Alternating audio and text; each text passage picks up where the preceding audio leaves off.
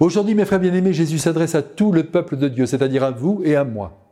Et la leçon est claire et elle vient donner un sacré coup de poing à notre désir de possession, à nos esprits économes, voire radins, et au passage à nos peurs, nos peurs de manquer du nécessaire, comme du superflu.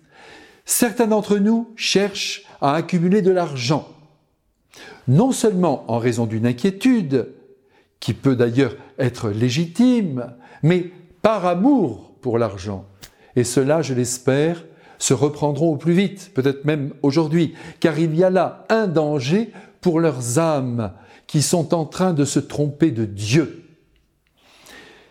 Mais à présent, suivons le Christ dans son argumentation. Tout d'abord, il énonce un principe à deux facettes. Écoutons-le bien.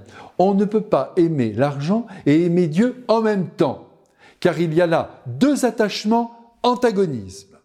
Et ajoute-t-il, on ne peut pas servir deux maîtres, et l'argent et Dieu, ce qui revient à dire que l'on ne peut pas vivre pour l'argent en le cherchant, en l'accumulant, en le comptant, et vivre pour Dieu, en se consacrant à l'amour des autres, qui s'oppose d'une certaine façon à l'amour exclusif de soi et de ses biens.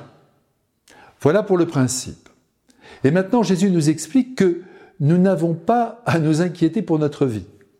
Et là, j'imagine que beaucoup d'entre vous bondissent en se disant oh, oh, c'est bien beau tout ça, mais l'argent ne tombe pas du ciel et nous en avons besoin pour vivre.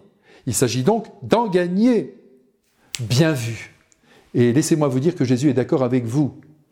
Et moi aussi d'ailleurs. Il défend votre travail, votre salaire, et il pleure sur ceux qui ne disposent ni de l'un ni de l'autre. Ce qu'il ne veut pas, c'est que nous nous attachions à l'argent comme à l'encre de notre vie. Car notre vie, elle est dans ses mains. Personne ne peut la prolonger d'un seul jour grâce à son compte en banque.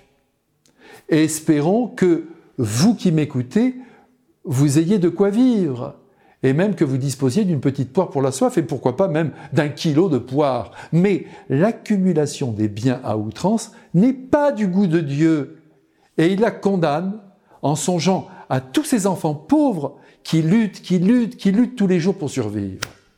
Ici, reconnaissons, pour ne pas faire mentir le Christ, que depuis notre enfance, nous avons mangé tous les jours, et souvent très bien. Nous sommes encore vivants, même si parfois nous avons traversé des périodes difficiles, croyez-moi. Le ciel nous a aidés et nous a soutenus beaucoup plus que nous ne le pensons. En outre, il est bon que nous ayons parfois à lutter quelque peu pour avancer dans la vie. Le manque nous réveille, nous fait espérer, nous fait désirer, et c'est magnifique.